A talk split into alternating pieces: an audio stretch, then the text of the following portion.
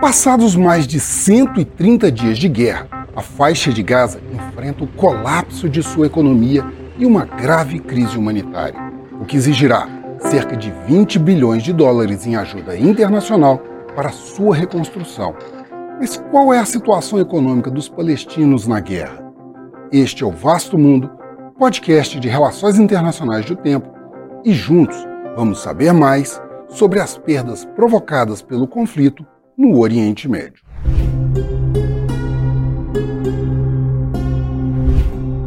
Em apenas um mês após os ataques terroristas do Hamas contra Israel e o início da Operação Espada de Ferro, mais de 37 mil edificações foram destruídas na faixa de Gaza.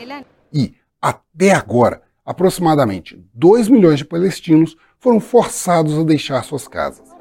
Cerca de 1 milhão e 700 mil vivem precariamente em acampamentos da Agência das Nações Unidas em Gaza. Tamanha destruição trouxe um colapso econômico.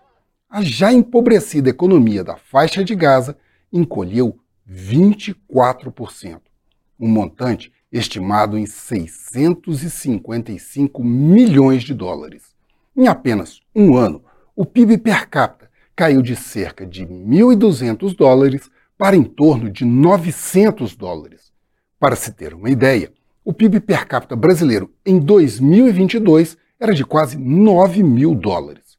O desemprego também vinha em queda, passando de 45% em 2022 para 79% no fim de 2023, o que ainda deve piorar, pois, de acordo com a Organização Internacional do Trabalho, mais de 180 mil trabalhadores palestinos perderam o emprego desde o início da guerra.